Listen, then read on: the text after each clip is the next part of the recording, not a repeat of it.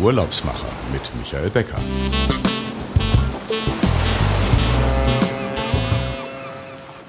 Herzlich willkommen. Hier sind die Urlaubsmacher, der Podcast mit außergewöhnlichen Reiseprofis für Reisebegeisterte und Brancheninteressierte. Mein Name ist Michael Becker und Sie hören mich wieder aus der Fides Lounge in Berlin. Unsere Reise heute führt uns in den Osten Afrikas nach Tansania. Als das Team von Africa Safari Experts vor 15 Jahren begonnen hat, Safari-Reisen zu organisieren, war der Tourismus dort noch in den Kinderschuhen und Tansania ein Geheimtipp.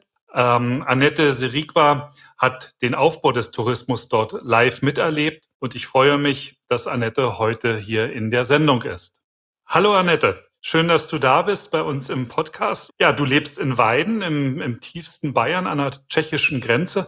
Man könnte dich im Grunde auch so als Hidden Champion der Tourismusbranche bezeichnen, äh, so wie man das ja bei den Industrieunternehmen oft macht. Denn du bist absolute Safari-Spezialisten mit Kunden aus der ganzen Welt, aus Südafrika, Korea, Deutschland, Holland. Erzähl uns einfach mal, wie, wie bist du zu dieser Spezialistin gekommen? Was begeistert dich so?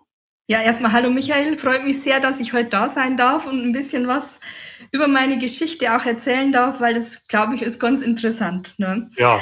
Also tatsächlich hat alles angefangen mit meinem Geografiestudium in Bayreuth, beziehungsweise schon davor. Also ich war schon immer äh, reisebegeistert und war viel unterwegs, auch schon als Jugendliche.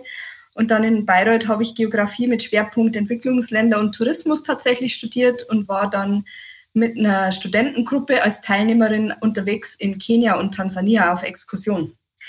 Ich hatte von Afrika keine Ahnung. Weder von Safari, noch von den Städten, noch von der Landschaft, noch von irgendwas. Aber das hat sich dann relativ schnell geändert, und zwar mittendrin dort. Ja, also wir sind da angekommen, waren 20 Studenten, die da durch die Gegend geschippert sind mit einem offenen Truck und ähm, sind da eingetaucht in diese Kultur, in diese ostafrikanische Kultur. Und ähm, ja, Kulturschock habe ich definitiv erlebt bei der Ankunft. Der hat sich dann in Kulturliebe geändert, nachdem wir also eine Woche tatsächlich bei den Maasai auf dem Gemüsebeet gezeltet haben und also wirklich ganz tief in diese Kultur eingetaucht sind. Da sitzt man dann so auf dem Schemel und schaut in den Sternenhimmel und denkt so, schön, da muss ich wieder her. War denn das für das Praktikum so vorgegeben, dass es Afrika sein wird? Nee. Oder, oder hättet ihr, hättest du auch woanders hinfahren können? Ich war tatsächlich eingeschrieben für äh, Russland und Finnland. Und dann kam eine Studienkollegin, eine Freundin von mir, die Karin, die ist übrigens an allem schuld. Die, das, äh, die wollte eigentlich nach Sudan fahren in, äh, zur Exkursion und die wurde dann abgesagt, weil eben dort Bombenstimmung herrschte.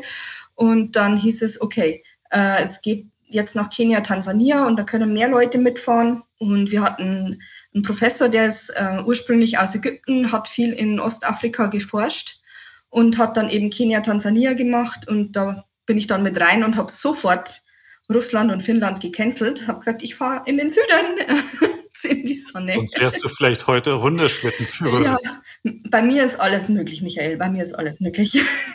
um, um das nochmal für unsere Zuhörer auch mhm. so einzuordnen, das Land ist ja riesengroß. Also, mhm. Also äh, es ist, ich glaube, dreimal so groß ja. wie Deutschland Richtig. und hat knapp die Hälfte weniger an Einwohnern, also wirklich Richtig. dünn besiedelt und konzentriert sich sicherlich auf einige ähm, zentrale Regionen wie Hauptstadt und wahrscheinlich Dar es Salaam. Mhm. Vielleicht sagst du dazu, dass die Hörer das mal noch so mhm. einordnen können. Also Tansania kennen ja viele, so vom Namen, mhm. kommt ja in den Nachrichten auch ab und zu vor. Und Kilimanjaro mhm. kennen auch einige, aber so diese Größenverhältnis, diese Dimensionen, die ja. sind ja oft so unglaublich. Genau. Gerade wenn man auf die Karte guckt, denkt man, ach, Serengeti ist ja gleich neben Sansibar. Dabei ist es gar nicht so. Ne?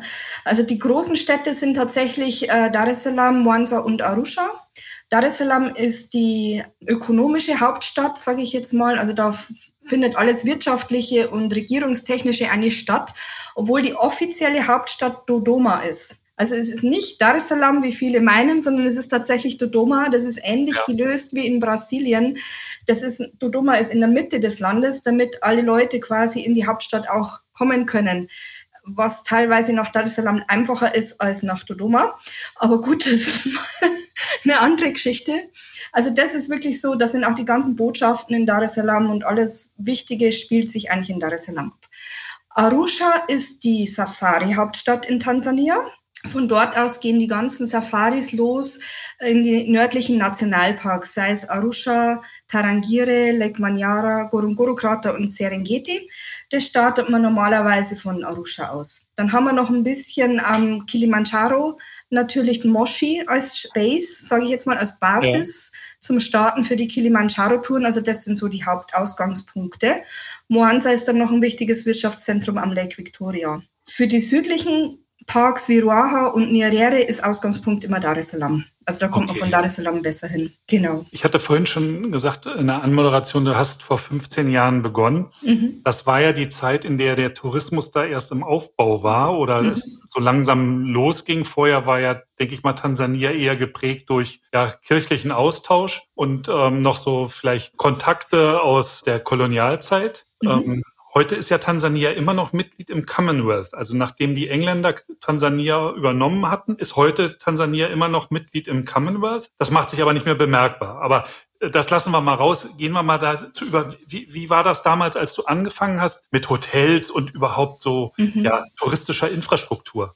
Also da kann ich ein gutes Beispiel auch erzählen, wie wir mit der Studentengruppe tatsächlich unterwegs waren, gab es keine befestigte Straße zum Gorongoro-Krater. Also es war Landstraße, es war Lehm, es war rutschig, es war, hat Stunden gedauert, bis wir von dieser einen Kreuzung unten am Lake Manyara hochgekommen sind zum Gorongoro. Das hat sich relativ schnell geändert. Also auch die Landschaft der Hotels und Lodges, wie wir angefangen haben, so vor 15 Jahren, war es waren wir vielleicht vier oder fünf Reiseveranstalter in Deutschland, die das so angeboten haben wie wir, so individuell. Und es war die Auswahl sehr begrenzt an Unterkünften. Also es gab nur zwei, drei große Hotelketten, die du eigentlich nehmen konntest. Und all diese kleinen Strukturen, die jetzt nach 15 Jahren entstanden sind, durch das, dass der Tourismus auch so angewachsen ist, dass es auch ähm, von der Masse her mehr geworden ist, ist schon gigantisch. Also wenn man heute sieht, wie viel Lodges und Tented Camps an jeder Ecke in der Serengeti hier jedes Jahr aufploppen, da kommt man überhaupt nicht hinterher, sich die alle anzusehen. Ja, also sei es von, von Mittelklasse bis Hochluxus, alles. Es, es kommt jedes Jahr, kommt mindestens ein, zwei, drei Lodges mit dazu, wenn nicht mehr. Auch außerhalb der, der Nationalparks, die werden jetzt rund um, an, an den Grenzen auch viel besiedelt von diesen äh, Tented Camps und Lodges.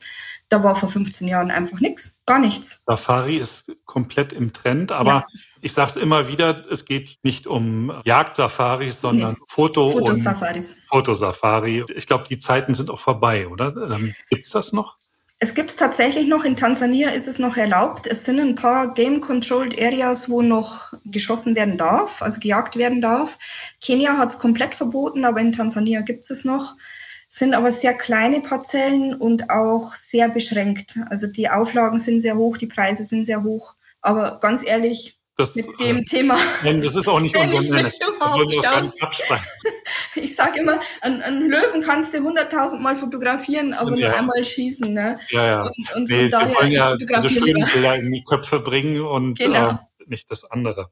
Nee, auf jeden Fall. Was sind eigentlich so die Highlights auf euren Reisen und was kann man entdecken, wenn man jetzt sich überlegt, du hast es eben schon angesprochen, Kilimanjaro und der Krater und was empfiehlst du eigentlich so als Rundreise oder vielleicht auch für Leute, die mit euch auf den Kilimanjaro möchten? Mhm. Also wer Bergsteigen will, also der Kilimanjaro ist jetzt nicht so ein typischer Bergsteigerberg, sondern eher ja auch nicht wirklich ein Spaziergängerberg, aber äh, vom Schwierigkeitsgrad her eher leicht. Also wir brauchen weder Steigeisen noch Seile noch sonst irgendwelche Sicherungen, um diesen Berg zu erklimmen.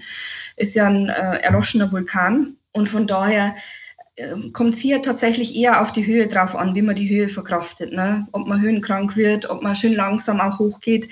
Ich empfehle immer auf jeden Fall einen Tag mit Akklimatisation mit dabei, dass man einmal höher raufgeht und dann wieder etwas tiefer schläft damit sich der Körper einfach an diese Höhe gewöhnen kann und da gut durchkommen kann. Und das äh, funktioniert eigentlich ganz gut. Da haben wir ganz gute Erfolgsquoten. Dass man und ihr habt eine eigene Crew, die die Gäste genau. begleitet, oder? Genau, genau. Wir haben unsere eigenen Guides und Bergführer und dann schicken wir mal noch einen Koch mit, weil irgendwie Essen auf dem Berg gehört ja auch mit ja. dazu. Dann brauchen wir auch die Träger, die alles mit hochtragen. Ne? Da oben gibt's keine Einkaufsmöglichkeiten. Das heißt, wir kaufen alles unten im Tal ein und es muss von Tag eins an alles mit hochgetragen werden. Das Einzige, was zwischendurch aufgefüllt werden kann, ist das Wasser. Das nehmen wir dann vom Berg. Das wird dann auch entsprechend abgekocht, aber alles Essbare muss von unten mitgenommen werden von Tag eins. Wie viel Zeit braucht man für eine Tour? Mhm. Also auf dem Berg selber Minimum, wenn es ganz schnell geht, fünf Tage. Von dem rate ich aber ab. Das ist wirklich heftig für den Körper. Also wir machen Minimum sechs Tage, ähm, besser noch sieben Tage. Und es gibt eine Route, die ist in Hütten, das ist die Marango-Route, Coca-Cola-Route nennen wir die auch. Da kommst du mit Coca-Cola ganz gut durch. Ähm, Mache ich auch ganz selten, weil es so ein bisschen wie soll ich sagen, ja, dann ist man wieder in diesen Hütten unterwegs und, und dieses Erlebnis so in der freien Natur habe ich immer, fehlt dann, oder? Fehlt, ja, genau. Ja. Von daher machen wir ganz gern die Machame-Route oder beziehungsweise alle anderen Routen sind dann auch im Zelt. Und Machame ist so die zweithäufigste, die gegangen wird. Das ist die Whisky-Route, also braucht man ein bisschen mehr Dampf, dass man da hochkommt. Und wer es ein bisschen extra haben will, der kann auch von der Westseite über die Lemosho-Route hochgehen oder von der kenianisch zugewandten Seite die Rongai-Route. Das sind so die üblichen Routen. Aber diese sieben Tage mhm. ähm, sind um nur hochzugehen oder für die gesamte Tour? Das ist die gesamte Tour. Ja. Also so drei, vier Tage geht man hoch und ein, zwei Tage geht okay. man runter. Ja, also zwei Tage runter braucht man immer. Ja, eine gute Woche muss man schon ja. für die Tour einplanen. Genau. Dann brauchst du einen Ankunftstag und dann danach noch einen Tag zum Ausruhen. Also acht Tage braucht man auf jeden Fall. Zu der Betreuung eurer Gäste, wenn die ankommen, da kommen wir später noch zu. Lass uns mal das nächste Highlight erstmal mhm. nehmen. Was würdest du da noch so empfehlen? Ja, auf jeden Fall ganz klar, Tansania ist eines der tierreichsten Länder auf dem afrikanischen Kontinent. Also es gibt kaum in einem anderen Land, vielleicht noch in Kenia, vielleicht noch in Kenia, aber definitiv in Tansania die größte Tierdichte auf dem Kontinent. Also gerade die große Gnu-Migration, die sich ja im ganzen Jahr immer im Kreis bewegt zwischen südlicher Serengeti, dann hoch Mara-Fluss rüber nach Kenia und wieder zurück runter in die Serengeti. Das ist ja dieser, dieser Kreis des Lebens, sage ich jetzt mal. Das ist ja fantastisch, wenn man das mal sieht. Auf der einen Seite im März, wenn die Gnus ihre Babys zur Welt bringen in der südlichen Serengeti, die dann da rumstolzieren und staxen und, und der Mama hinterherlaufen. Und dann das andere, der Gegensatz, wenn sie dann oben sind im Juli bis September und zwischen Serengeti und Masai Mara über den Mara-Fluss hin und her hüpfen und dann die Krokodile schon lauern und gucken, wo kriege ich jetzt wieder was zum Fressen her. Also das ist schon, schon gigantisch auch zu sehen. Das kann ich nur empfehlen. Aber ansonsten haben wir natürlich Highlights wie den Gorongoro-Krater, der ist auch einmalig. Es gibt ganz wenige Vulkankrater, in die man mit dem Auto reinfahren kann. Und das ist eben einer davon. Und auf diesem, in diesem Plateau, wo man sich dann bewegt, also da fährt man von oben von der Kante 600 Meter tief in den Kraterboden hinein. Da hat man ganz äh, verschiedene Tiere zu sehen, alles außer Giraffen. Die schaffen es nämlich die Wände nicht runter. aber Löwen und Hippos und Gnus und Zebras und ja, Watzenschweine mit einem Follow-Me-Sein hinten, die immer Schwanzel oben haben. Ja. Äh, dann fährt man denen mal hinterher. Und wenn man ganz viel Glück hat, äh, hoffentlich mehr Glück wie ich, dann auch das Nashorn ist im Krater drin. Ich war also schon, schon ein paar Mal drin, ja, aber es war immer ganz weit weg und dann nur von hinten. Also es hat mir ah. immer den Rücken zugedreht. Also wenn man dich so hört, dann überlegt man ja, Mensch, du kennst das alles so, so gut. Mhm. Dann muss man zu sagen, wir haben im Vorgespräch ja schon gesagt, du hast auch schon, du hast längere Zeit auch in mhm. Tansania direkt gelebt. Richtig. Und du äh, sprichst die Sprache. Ja. Ich glaube, das macht auch viel aus, um so eine Leidenschaft zu entwickeln, oder? Ja, definitiv. Und ich werde auch nicht müde, da runterzufahren. Ne? Also äh, zum einen natürlich wegen meinem Mann, der ist Tansanier, den habe ich während meinem Praktikum dort unten kennengelernt.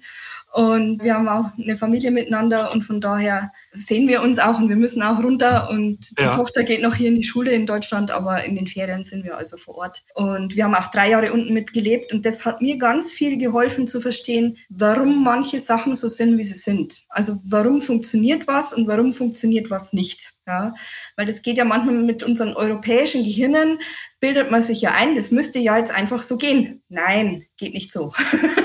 aber anders. Ja, es geht ja. anders da mit ein bisschen mehr Gemütlichkeit und Ruhe und äh, Improvisationstalent. Also das habe ich gelernt. Improvisieren vor Ort 100 Punkte, ja.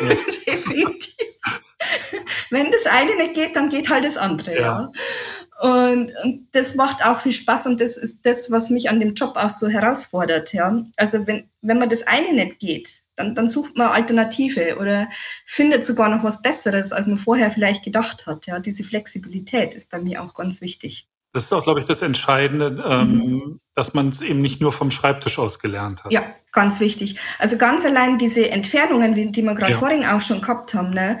zu wissen, dass man von Arusha nach Dar es Salaam mit dem Bus einen ganzen Tag braucht, auch wenn es auf der Karte nur so fünf Zentimeter sind, aber es sind ja. 500 Kilometer, ja, und es sind keine 500 Kilometer in Europa, es sind 500 Kilometer in Afrika. Das sind ja. andere Straßenverhältnisse, es ist ganz anderes Fahren und das den Gästen auch zu vermitteln, ist manchmal eine Herausforderung. schon bei der Planung, nicht, nicht erst vor ja. Ort. Ne? Ja, ja, schon bei der Planung. Ja, schon bei der Planung. alles viel schneller gehen irgendwie. Ja, ja. Ja, kann ich nicht einen Tag, eine Nacht in die Serengeti und wieder zurück. Ich so, nee, wir brauchen mindestens zwei. Aber ihr fahrt ja nicht nur mit Geländewagen, sondern mhm. ihr bietet sogar Fahrradtouren an. Richtig, das ist auch was, was, was jetzt in den letzten Jahren tatsächlich dazugekommen ist.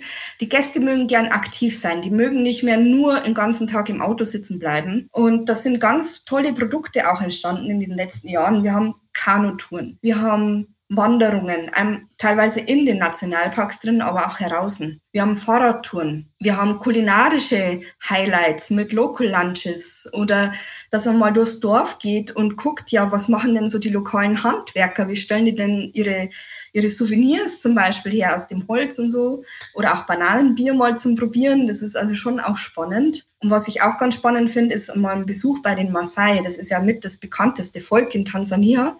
Das ist so, da gibt es so ein paar äh, Spots, sage ich jetzt mal, wo man gut hin kann, wo man als Tourist auch sich gut aufhalten kann und wo man, wo man von der Kultur der Maasai was mitkriegt, aber nicht eingreift in deren Kultur. Ja. Also du, du kannst es erleben, du kannst es erfühlen und trotzdem bleiben die authentisch und so, wie sie sind. Ja, und das ist, ist auch was ganz Wichtiges, dass gerade so Kulturen wie, wie jetzt die Maasai sich selbst weiterentwickeln, aber nicht durch den Einfluss der Touristen. Ne? Also das ja, ist, dass ja. man da auch, wie soll ich sagen, teilnimmt, lernt, vieles lernt und, und die aber trotzdem so sein lässt, wie sie sind. Ne? Also nicht versucht, da einen Deckel drauf zu setzen und sagen, aber ihr müsst doch. Nee, die müssen gar nicht. Also die sind, das passt schon so, wie es ist. Ne? Also bei euch passt das auch, weil eure Gruppen auch dann so ja. klein sind. Ähm. Richtig. Also wir haben keine Riesengruppen, außer sie, sie kommen zu mir und sagen, wir sind jetzt so viele und ja. wir kommen alle als eine Gruppe, aber ich mache keine Gruppen, die sich nicht kennen. Ja, also das ist mir auch ganz wichtig, dass man immer sagt, okay, ihr seid zu zweit, zu vier, zu sechs, zu zehn, was auch immer, das ist egal. Aber ihr kennt euch untereinander, ihr wisst, worauf ihr euch einlasst und ähm, dann mache ich euch die Tour. Aber das ist das entscheidende Merkmal für deine Gruppen, dass ja. das alles Gäste sind, die sich schon vor Abreise ja. kennen und die vielleicht zu Hause dann auch gemeinsam die Reise dann äh, geplant haben. Genau, richtig. Ja. Also meistens ist so, da haben wir einen Organisator, der quasi Angebote einholt und die Touren dann plant für die Gruppe und das dann vorstellt. Und ähm, die fragen dann bei mir an und ich plane das dann. Und oft kommen dann ja Rückfragen, weil jeder hat ja eine andere Vorstellung und andere Wünsche. Da muss man dann gucken, wie man alles unter einen Hut bringt. Da ist es manchmal leichter, mit zwei Leuten zu planen als mit zehn. Und äh, von daher sind, sind unsere Gruppen also wirklich klein, beziehungsweise die Autos selber fassen ja auch nur maximal sechs Personen. Ja. Und ähm, ja, dann, dann kann man das ganz gut abklären, wer was denn gerne hätte. Und die sind auch unabhängig dann unterwegs. Also das heißt, wenn jetzt die zehn Minuten beim Löwen stehen wollen, stehen sie zehn Minuten beim Löwen. Wenn der andere einen Vogel sehen will und den beobachten will, dann stehen sie halt beim Vogel. Also es ist dann auch vor Ort wirklich so auf die angepasst, dass, dass jeden, den was interessiert, dass er das dann auch sieht. Ihr seid dann sicherlich mit den kleinen Gruppen auch ähm, wesentlich flexibler, wenn ihr in die Parks geht. Ihr könnt mhm. ein bisschen antizyklisch auch gegenüber größeren Gruppen dann losfahren. Genau so ist es. Also wir müssen uns nur an die Gates halten, wann die halt auf und zu machen. Das ist das Einzige. Aber wenn die Gäste jetzt sagen, boah, wir möchten aber bitte nicht in diese großen ähm, Aufläufe, wo 20 Autos um einen Löwen rumstehen, äh, reinfahren, dann sagen wir dem Fahrer Bescheid, beziehungsweise die machen das teilweise schon von selber. Ähm, die gucken dann, dass sie quasi ein bisschen abseits fahren oder andere Stellen finden, wo was Interessantes zu sehen ist. Und dann gucken sie halt vielleicht später nochmal, ob der Löwe noch da ist. Aber jetzt dieses, da müssen ja jetzt alle hin. Also es gibt solche Gäste, die das haben wollen dann machen wir das. Aber wenn die Leute sagen, habe ich auch ganz oft, bitte nicht, wo 100 Leute stehen, dann fährt der Fahrer einfach oder der Guide einfach woanders hin. Ihr habt neben Tansania euch auch noch ein bisschen erweitert in die Nachbarländer. Ihr mhm. geht auch nach Uganda und nach Ruanda. Mhm. Was sind da so die Highlights? Mhm.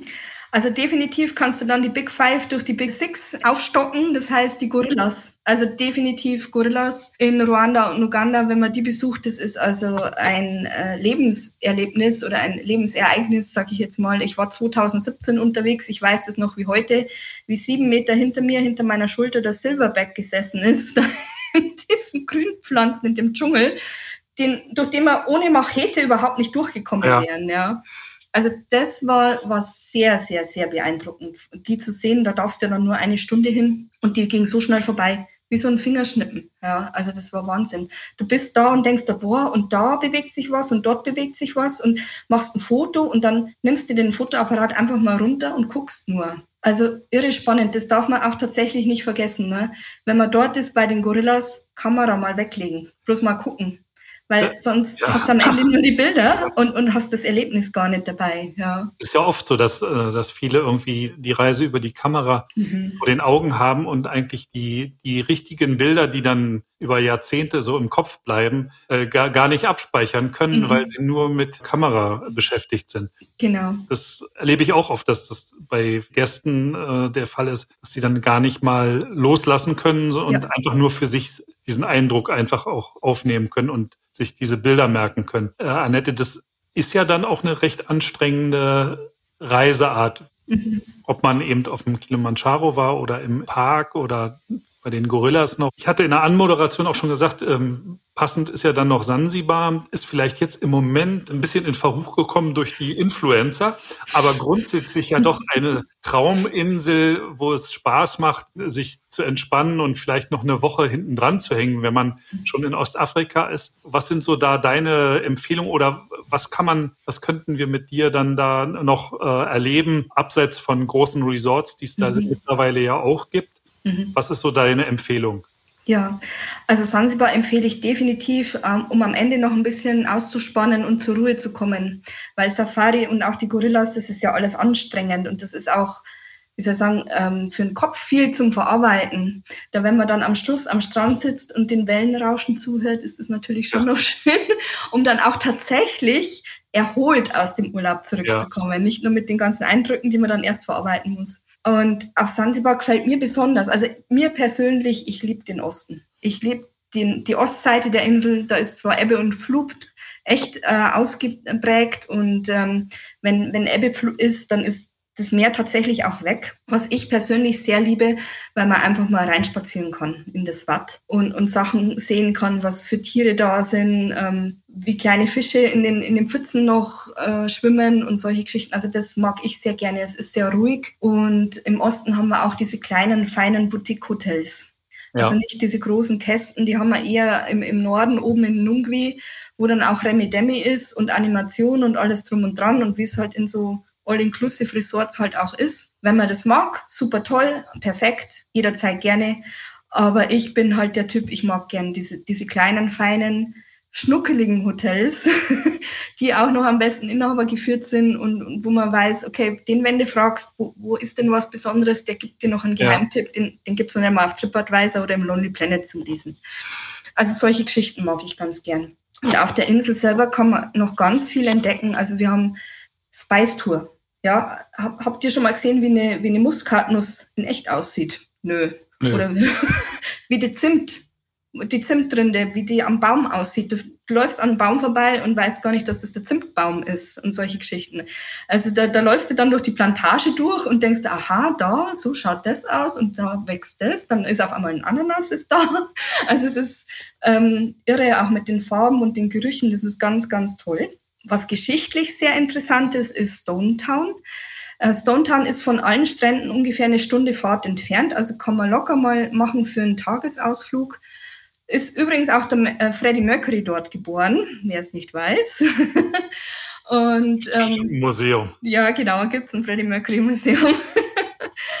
Und das ist, hat auch ganz viel Geschichte, ne? Also so ein bisschen mit Sultan und so tausend und eine Nacht mit Prinzessin Auch die dunkle Seite mit dem Sklavenhandel natürlich, den hat es dort auch gegeben, gehört auch mit dazu. Und dann gehst du durch die kleinen Gässchen durch und guckst mal rechts in den Souvenirshop rein und links in den Souvenirshop. Und die Sansibaris, die sind ja alle so, so lieb und, und auch nicht aufdringlich, muss ich wirklich sagen. Also das habe ich woanders schon anders erlebt. Die sind einfach ganz cool und sagen, hey, komm rein, wenn du magst, guck dich um. Und wenn du wieder gehst, ist es auch okay. Ja, das macht Spaß. Wir beschäftigen uns ja auch ab und zu in den Sendungen mit Nachhaltigkeit. Mhm. Ich hatte ja die Petra Thomas vom Anders Reisen Verband auch in der, glaube ich, 33. Ausgabe. Und wir haben kurz vorher drüber gesprochen und du hast gesagt, na ja, ich muss bei mir eigentlich gar nicht nachhaltig draufschreiben, mhm. weil allein durch unsere Familie und unser Engagement vor Ort ist das alles schon recht nachhaltig nach diesen Kriterien, die man sich jetzt bei vielen Veranstaltern und auch in Reisebüros so auferlegt. Sag uns mal kurz, wie das funktioniert eben auch ähm, die Locals ähm, so einzubinden, dass sie eben auf Augenhöhe mit einem zusammenarbeiten und nicht einfach nur wie vielleicht bei anderen äh, Unternehmen die Arbeit machen und dann ist gut. Mhm. Also ich glaube, die, die Pandemiezeit ist da, glaube ich, auch ein ganz entscheidender Faktor für eure Leute gewesen. Mhm. Ja, war es tatsächlich, weil wir wussten ja nicht, geht's jetzt weiter, geht's nicht weiter, was machen wir denn? Wir haben unsere Leute tatsächlich komplett durchgezahlt während den ganzen zwei Jahren. Ähm, wir haben geguckt, dass die gut versorgt sind und auch überleben können, in Anführungsstrichen, ne? dass die nicht liegen gelassen werden. Wie in anderen Firmen war es tatsächlich so, da, die sind von heute auf morgen ausgestellt worden haben kein Geld mehr verdient und, und saßen auf der Straße. Jetzt sind die Tansanier natürlich Improvisationskünstler und finden dann schon einen Weg, aber es ist trotzdem, war es für mich keine Option, jetzt irgendjemanden zu entlassen, sondern wir haben geguckt, dass wir die alle gut durchbringen und das haben wir tatsächlich geschafft. Was wir auch machen ist, dass wir die Locals tatsächlich einstellen. Also vor Ort in Tansania sind nur Einheimische beschäftigt arbeiten teilweise seit 10, 12 Jahren für uns. Also das ist auch was, worauf ich sehr stolz bin. Wir haben keine Fluktuation, sondern die arbeiten gern für uns, weil wir tatsächlich auch, wie du sagst, auf Augenhöhe kommunizieren. Wenn was ist, dann sprechen wir und dann finden wir eine Lösung und dann ist es auch gut so. Das heißt, bei den in den Nationalparks war das dann schon ähm, eher schwieriger, weil da ja auch dann die Eintrittsgelder, die nicht gerade mhm. gering sind, weggebrochen sind? Ja, ist tatsächlich so. Die Ranger wurden dann teilweise nicht mehr bezahlt, ja. Die, die ein gutes Herz hatten und die sich wirklich für die Sache auch stark machen, die sind geblieben, auch ohne Bezahlung. Aber ich meine, irgendwie musst du ja deine Familie auch versorgen und da unten sind ja Familien recht groß. Da zählen ja nicht nur die eigenen Kinder dazu, sondern kommen die Eltern und die Schwester und was weiß ich, was wäre noch alles dazu. Und äh, ja, die sind halt dann gegangen, ja, weil, weil sie mussten ja gucken, dass sie überleben. Dafür sind diese Eintrittsgelder ganz, ganz wichtig. Beispiel Gorillas. Wir zahlen 750 Dollar für die Gorilla-Permit. Aber mit, dieser, mit diesen Geldern werden Schulen gebaut, da werden Familien versorgt, da wird Infrastruktur aufgebaut. Und wenn das nicht wäre, dann, dann wären die Gorillas heute schon nicht mehr da. Ne, die wurden ja früher gewildert. Von daher allein an diesem Beispiel sieht man, wie wichtig diese Eintrittsgelder sind, auch wenn sie hoch sind, aber die bringen was. Die schützen wirklich die Tierwelt. Sehr schön. Ja. Bevor wir zu unserer Abschlussfrage kommen, Unterbrechen wir mal ganz kurz für die Lobster Reise-News mhm. und dann hören wir uns wieder. Alles klar.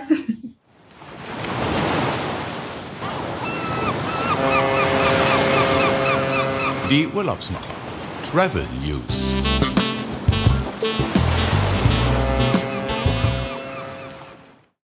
Herzlich willkommen zum Newsticker bei Ihren Urlaubsmachern.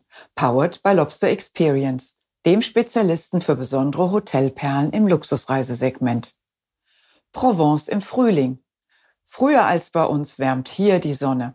Die Provence ist die sonnenreichste Region Frankreichs. Im Königreich des Geschmacks wachsen Safran, Trüffel, Wein, Oliven, Obst und Gemüse in enormer Fülle. Das Departement Vaucluse ist das Trüffelmecker. Noch bis Mitte März können Sie bei der Schatzsuche nach dem schwarzen Diamanten dabei sein oder mit einem E-Bike unter dem azurblauen Himmel durch Weinberge und Bergdörfer radeln. Ein Ziel ist der legendäre Mont Ventoux, der auf der Bucketliste vieler Radsportler steht. Die Route des Glücks führt von Paris 710 Kilometer direkt ins Coquillard, unser Geheimtipp zum Valentinstag. Das Fünf-Sterne Relais et Chateau Resort Coquillard Provence Resort in Spa liegt umgeben von Weinbergen, Lavendelfeldern und Olivenhainen. Erleben Sie eindrucksvolle Sonnenuntergänge und entspannen Sie in einer herzlich fürsorglichen Umgebung. Kulinarische Freuden bieten das Restaurant Avalon, ein Fine Dining Restaurant und die Bar La Ligue. Von Lobster bis zu Trüffelträumen, vom Miniburger bis zur Interpretation des perfekten Eis. Hier werden auf feinste Weise die Geschmacksknospen animiert. Die Küche legt Wert auf Exzellenz, vom Garten bis zum Teller, mit Gemüse, Obst, Blüten, frischen Aromen und inspirierten Kreationen aus einzigartigen Erzeugnissen. Und wen wundert's? Im Coquillard Resort wohnen sie wie Gott in Frankreich mit dem Blau der Provence über dem Himmelbett. Auch in den Zimmern und Suiten spüren sie den Zauber der Region. In der Deluxe Suite haben sie ihren privaten Spa, in der Sunset Suite einen eigenen Jacuzzi im Privatgarten. Ein absoluter USP dieses schönen Hauses ist der Pillow Service. Bedeutet, man darf das Kissen, auf dem man geschlafen hat, mit nach Hause nehmen und so den himmlisch schönen Erfahrungen noch nachspüren. Mitte März eröffnet das Coquillard Provence Resort und Spa nach der Winterpause. Das war der Newsticker. Bis zum nächsten Mal. Ihr Team von Lobster Experience. So, vielen Dank Martina von Lobster für die News ähm, in der heutigen Ausgabe. Annette, ähm, meine Abschlussfrage ist immer, wo geht die nächste Reise hin, ob privat oder geschäftlich? Wie sieht's bei euch aus? Mhm. Meine nächste Reise mit meiner Tochter geht tatsächlich nach Irland. Und zwar genau in drei Wochen werden wir uns auf den Flug begeben nach Dublin und mal ein bisschen die Iren äh, erkunden und zwar wirklich Urlaub machen und äh, ja, Whisky erkunden und ähm, die ja. Kultur und ein bisschen reinschnuppern in das irische Leben. Und da sind wir schon ganz gespannt. Ihr macht das als Mietwagenrundfahrt.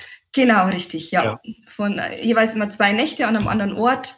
Und ich, ich habe das Programm irgendwie im Kopf, aber nicht wirklich. Also Irland war jetzt auch noch nicht so wirklich auf dem, auf dem Tableau bisher, aber das kam jetzt so spontan und jetzt haben wir gesagt, jetzt fahren wir nach Irland. Und ich bin Sehr ganz schön. gespannt. Da wünsche ich euch schon mal jetzt äh, eine schöne Zeit. Ist ja eigentlich noch nicht so die richtige Reisezeit für Irland. Ist ein bisschen frisch dort. Ja, macht nichts. Bei uns, wir ja. sagen, es gibt kein schlechtes Wetter, nur schlechte ja. Kleidung. Ja. ja. Und ich finde es immer ganz interessant, gerade in den Nebensaisons zu fahren, weil da siehst du manchmal Sachen, die du in den Hauptsaisons nicht siehst. Ja, Auch in Tansania. Wir kommen schon zum Ende unseres Podcasts und es ist total interessant, Annette, zu hören, wie sich Tansania entwickelt und ähm, wie schön man eigentlich äh, durchs Land reisen kann, wenn man ein Team dabei hat, was sich auskennt. Da fällt mir noch ein, da haben wir gar nicht drüber gesprochen. Ihr holt eure Gäste am Flughafen ab und mhm. von Ankunft bis Ende werden sie von euch begleitet. Ob eben durch einen Fahrer, Reiseleiter oder eben auch äh, per WhatsApp von dir. Genau, so ist es. Also alles, was so im Norden oder auch im Süden unterwegs ist, ist quasi ab äh, Flughafen bis Flughafen wieder zurück. Sansibar machen wir auch die Airport-Transfers noch mit dazu, aber dann in den Badehotels, da, da lassen wir den Gästen dann freien Lauf. Ansonsten, wenn was ist, ich bin also 24-7 tatsächlich per WhatsApp erreichbar. Sollte irgendwas sein, Not am Mann sein, dann einfach Nachricht durch und dann kriegen wir das schon auf die Reihe. Also, liebe Zuhörer, Zuhörerinnen, wenn Sie jetzt die tollen Bilder von Tansania und ähm, vielleicht einer Gipfelbesteigung äh, des Kilimandscharos so im Kopf haben, dann wenden Sie sich an das Team von Fides Reisen Lufthansa City Center hier in Berlin und die arrangieren dann gerne für Sie und Ihre Freunde eine Gruppenreise zusammen mit Annette. Ich freue mich, dass Sie wieder zugehört haben. In 14 Tagen gibt's die nächste Folge ja, bis dahin würde ich mich freuen, wenn Sie uns weiterempfehlen, den Daumen hoch in den jeweiligen Podcast-Portalen setzen und Ihren Freunden sagen, abonniere die Urlaubsmacher.fm. Annette, vielen Dank und noch einen schönen Nachmittag. Es hat mir sehr viel Spaß gemacht, mit dir zu unterhalten. Und wir haben ja vorher schon mal gesagt, wir sehen uns wahrscheinlich im November dann, wenn es wieder aufs Networking geht, was uns ja verbindet alle in mhm. dieser Branche, dann sehen wir uns wahrscheinlich in Österreich im Interalpenhotel oder wir sprechen vorher, wenn es darum geht, eine Reise für die Gäste und Kunden von Fides Reisen zu organisieren. Jederzeit gerne. Bis bald, Annette. ja, vielen Dank, Michael. Mach's gut. Tschüss.